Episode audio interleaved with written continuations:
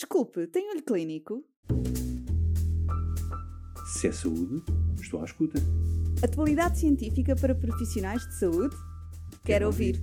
Olho Clínico, o seu podcast de discussão científica. Seja bem-vindo à estreia de mais uma série de Olho Clínico, desta vez destinada à vacinação. O episódio de estreia é sobre mitos e verdades. Questões como o perfil de segurança, a administração simultânea, a reiniciação do esquema vacinal, a recomendação das vacinas extra-PNV são algumas das questões que vão ser desmistificadas pelo Dr. Hugo Rodrigues, médico pediatra na Unidade Local de Saúde do Alto Minho e autor do blog e Instagram Pediatria para Todos. Mesmo que não tenha dúvidas, fique connosco e assista a um episódio imperdível. Muito bem-vindo a este episódio dos mitos e verdades na vacinação. É verdade que hoje convidámos para responder aqui algumas questões, uh, nomeadamente na, na, época em que vivemos atualmente, e se calhar começar aqui por esta questão que acho que uh, muita gente está à espera de, de, ouvir a resposta, que é relativamente à segurança das vacinas. O que é que nos pode dizer uh, aqui sobre este tema tão discutido hoje em dia que é tão importante? Olá, realmente essa, essa questão é interessante e convém pensar um pouco sobre ela, sem fundamentalismos e sem a pressão que temos vivido agora um pouco da comunicação social, quando falamos especificamente da vacina do, do coronavírus. O que nós temos que saber sobre as vacinas é que, como qualquer medicamento, eh, não há nenhuma vacina isenta de efeitos laterais. E isto é, desde logo, um aspecto importante a reforçar, porque é verdade, nenhuma vacina é completamente inútil. Agora, o que está por detrás da aprovação de uma vacina é aquilo que nos vai dar a segurança para podermos utilizá-la, que no fundo são anos de estudos, de ensaios laboratoriais, e depois ensaios em vivo, e depois até a própria administração massiva das vacinas, que ao longo do tempo, ao longo dos anos, nos vão atestando a segurança vacinal. E acima de tudo, o que temos que perceber é se a vacina provoca muitos efeitos laterais ou não e que tipo de efeitos laterais. A partir daí, garantindo que a vacina é segura, portanto não provoca muitos efeitos laterais, e esses estão bem conhecidos em termos de timing da apresentação, em termos da sua eh, intensidade, da sua gravidade, depois de conhecermos, é testada a eficácia da vacina. Ou seja, nós, por um lado, temos que garantir que a vacina é segura e depois garantir que é eficaz. E é do jogo destas duas parcelas que vai dar a recomendação final da vacina ser eh, aprovada para uso disseminado ou não. Porquê? Porque se a vacina for segura e se provar que é eficaz contra determinada doença, mesmo que provoque alguns efeitos laterais, a relação custo-benefício, digamos assim, vai pender para o lado do benefício, podendo eh, proteger contra doenças ou muito graves ou muito frequentes, depois depende do tipo de vacina. Portanto, o que eu gostava de reforçar é mesmo isso. Todas as vacinas têm efeitos laterais, é inegável, mas ao longo do seu processo de aprovação, todos os estudos que estão por base eh, da aprovação das vacinas vão garantir que a vacina, apesar desses efeitos laterais, é mais eficaz do que prejudicial. E, portanto, é segura, é eficaz e é isso que nos dá a garantia de podermos utilizar a vacina eh, de forma corrente. E isto é um processo comum a todas as vacinas. Tem-se falado recentemente muito da vacina do coronavírus, porque este processo, no fundo, foi um bocado acelerado, é verdade. É verdade. Mas para todas as outras vacinas, este processo é um processo longo, é um processo lento, demora muitos anos, e para uma vacina ser aprovada, há muitos que ficam pelo caminho, porque não foram garantindo eh, esta relação eh, benéfica, digamos assim, entre segurança e eficácia. Portanto, cada vez que temos uma vacina aprovada para uso disseminado, à partida temos que estar eh, conscientes de que a probabilidade de acontecer algo inesperado é baixíssima. Claro que o risco não é zero, mas a probabilidade é baixíssima. Portanto, acho que temos que agir com as vacinas como agimos com os outros medicamentos. Há efeitos laterais, é verdade, mas são muito mais benéficos do que prejudiciais. Exatamente, é exatamente esse balanço, não é? Risco-benefício que tem que ser feito. E já que estamos a falar desta questão da segurança e algumas preocupações também que se refletem neste sentido, aproveitaria aqui também para perguntar, que é uma dúvida também muito frequente, relativamente à administração de várias vacinas no mesmo dia, ou seja, esta co-administração uh, de vacinas na mesma altura, que é uma grande preocupação, não é? Porque às vezes, principalmente anos mais pequeninos, e mesmo os pais ficam muito preocupados com esta questão. O que é que nos pode dizer sobre este tema? Também é uma questão muito importante porque levanta muitas dúvidas no dia a dia. Primeiro, uh, perceber que existem diferentes tipos de vacinas. Existem vacinas vivas, existem vacinas inativadas, existem vacinas de, de vírus morto ou só de partículas de, de micro-organismos. Portanto, temos diferentes tipos de, de vacinas. As únicas que nos levantam questões um bocadinho particulares são as vacinas vivas. apesar do nome, serem vacinas vivas, o que vão utilizar são micro-organismos que estão atenuados, que se diminuiu a sua virulência, portanto a probabilidade de provocar doença está muito, muito reduzida. No entanto, sendo vacinas vivas, faz algum sentido eh, cumprir um intervalo de segurança entre a administração de duas vacinas desse tipo, vivas. E que o que está, o que está definido são as quatro semanas de intervalo entre duas vacinas vivas. Quando nós temos uma vacina viva e uma vacina eh, inativada, aqui essa questão já não se coloca. O que nós temos é que podemos administrar com qualquer intervalo eh, uma vacina viva e uma vacina inativada. Pode ser uma semana, duas, não precisamos de cumprir este mês de intervalo como para duas vacinas vivas. Já agora, eu gostava também de frisar, quando falamos de vacinas vivas, uma oral e uma injetável, também não precisamos deste tipo de intervalo. Portanto, garantir apenas este mês de intervalo, estas quatro semanas de intervalo, entre duas vacinas eh, vivas eh, injetáveis. Quando nós falamos da administração conjunta de vacinas, eh, temos que perceber, primeiro, que tem que estar no RCM das vacinas que as vacinas estão testadas para administrar em conjunto com as que vão ser dadas, tem que estar garantida a, a, segurança da administração conjunta e, de um modo geral, até acaba por ser benéfico administrar mais do que uma vacina no mesmo dia. E por dois ou três aspectos que me parecem interessantes. O primeiro é, desde logo, diminuir o número de idas ao centro de saúde. Nós sabemos que quanto menor for o número de locações, maior a compliance. Portanto, se nós pudermos administrar mais vacinas num só dia, provavelmente vamos ter um reflexo num aumento da taxa de cobertura vacinal e isto é extremamente importante.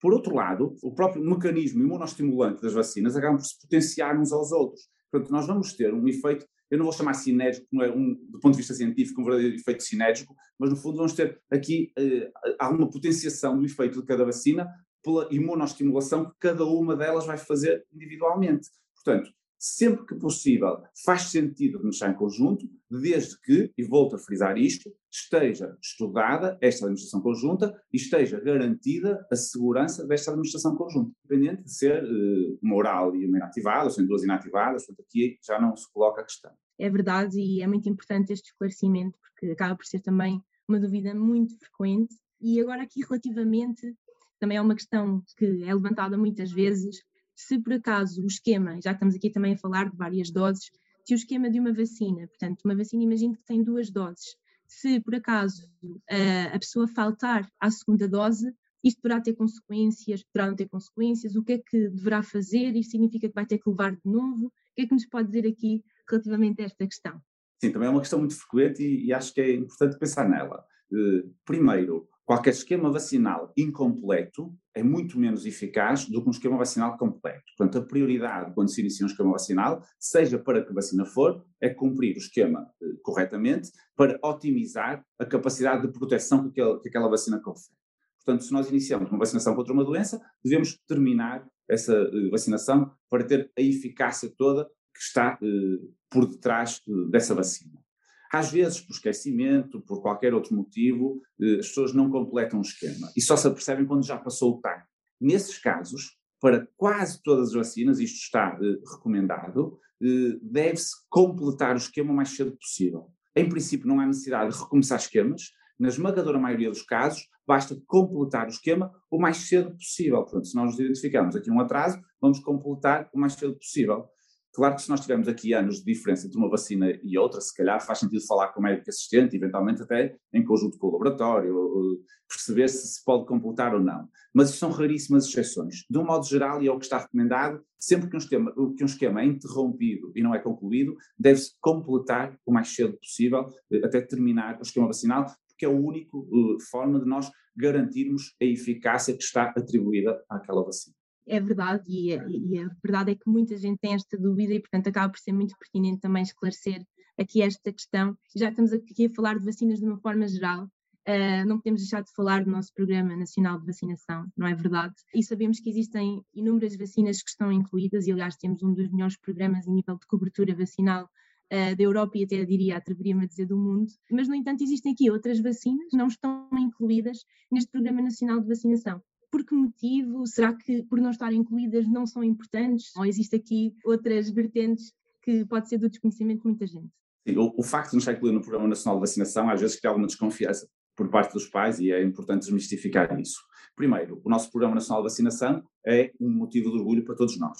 E, pronto, e, e, podemos dizer isto, passa a expressão de peito cheio, porque efetivamente Portugal é um caso de sucesso, seja porque temos um Programa Nacional de Vacinação muito completo, seja porque temos taxas de cobertura vacinal invejáveis, das melhores a nível mundial, e portanto estamos todos de parabéns por causa disso e devemos continuar a fomentar eh, essas taxas de cobertura altíssimas, porque só elas é que nos garantem algo que é extremamente importante, que é a chamada imunidade de grupo. Hoje em dia fala-se muito em imunidade de grupo quando falamos uh, do coronavírus, mas para as outras doenças é igualmente importante. Portanto, nós quando conseguimos proteger uma comunidade vacinando uma porcentagem elevada da população e impedindo que o microorganismo circule, nós vamos beneficiar toda a população, mesmo aquela que não está vacinada. Portanto, esta imunidade de grupo é importantíssima do ponto de vista comunitário e de saúde pública. Claro que também temos que perceber que as vacinas, eh, antes dar imunidade de grupo, vão dar proteção individual. Ou seja, se me, se me vacinar contra uma doença, vou proteger-me individualmente contra essa doença. Se muitas pessoas se vacinarem contra essa doença, vão ter a sua proteção individual e vão beneficiar os terceiros pela tal imunidade de grupo. E estes dois conceitos são importantes para explicar essa diferença entre as vacinas do Programa Nacional de Vacinação e as vacinas extra ao Programa Nacional de Vacinação. Quando se avalia, e depois tem que ser, temos, temos eh, a Direção-Geral de Saúde que faz este tipo de avaliação, quando se avalia a possível introdução de novas vacinas no Programa Nacional de Vacinação, tem que se avaliar a relação entre o custo e o benefício. E tem que se perceber se, do ponto de vista de saúde pública, o investimento na vacina se justifica para prevenir, seja um número grande de casos, seja casos muito graves com eh, repercussões do ponto de vista até social. Portanto, e esta análise é uma análise que não é só clínica, e é isso que às vezes faz confusão. Nós, as vacinas, mesmo as que não estão no Programa Nacional de Vacinação, há algumas que estão recomendadas, e eu falo em específico da pediatria, nós temos a Comissão de Vacinas da Sociedade Portuguesa de Pediatria, que tem recomendações para todas as vacinas extra, umas para vacinação universal, outras não, mas o facto de não estarem no Programa Nacional de Vacinação não implica que não sejam boas. Pelo contrário, elas são muito boas, provinem, do ponto de vista individual, muito bem a doença, mas com estas análises da relação entre o custo e o benefício, pode não se justificar a vacinação universal por não ser necessário, digamos assim, do ponto de vista de investimento e de repercussões, atingir a tal imunidade de grupo. O que isto quer dizer é que se nós recomendamos uma vacina extra ao Programa Nacional de Vacinação, vamos estar a proteger individualmente cada pessoa que a tomar e isso é benéfico. Se não temos no Programa Nacional de Vacinação, não temos a imunidade de grupo, mas a nossa recomendação deve continuar a ser no sentido de proteger individualmente cada um dos nossos utentes, porque assim garantimos que eles não têm eh, a doença para a qual vão apanhar a vacina. Portanto, no fundo, eh, digamos que são análises mais económicas que não me competem a mim nem a nós individualmente fazê-lo, será a Direção-Geral de Saúde, mas nós podemos e devemos na mesma garantir a proteção individual dos nossos utentes com as vacinas extra PNV, desde que estejam recomendadas, e aí temos as recomendações, seja da Direção-Geral de Saúde, seja da Comissão de Vacinas da Sociedade Portuguesa de Pediatria. Exatamente, é isso mesmo. Apesar de não estarem no nosso programa, são na mesma importantes e recomendadas, e portanto é muito importante deixarmos aqui esse foco. E acho que ficou aqui uma grande parte das questões mais comuns esclarecidas, uh, e desde já muito obrigada, doutor Hugo. Obrigado. Não sei se deixar aqui alguma consideração também final. Eu, eu, sou pediatra e, portanto, uma mensagem importante dos pediatras é vacinem-se. Acho que é simples e, e direto. Exatamente. Muito obrigada. Obrigado. Se é saúde, estou à escuta. Atualidade científica para profissionais de saúde? Quero ouvir. Olho Clínico, o seu podcast de discussão científica.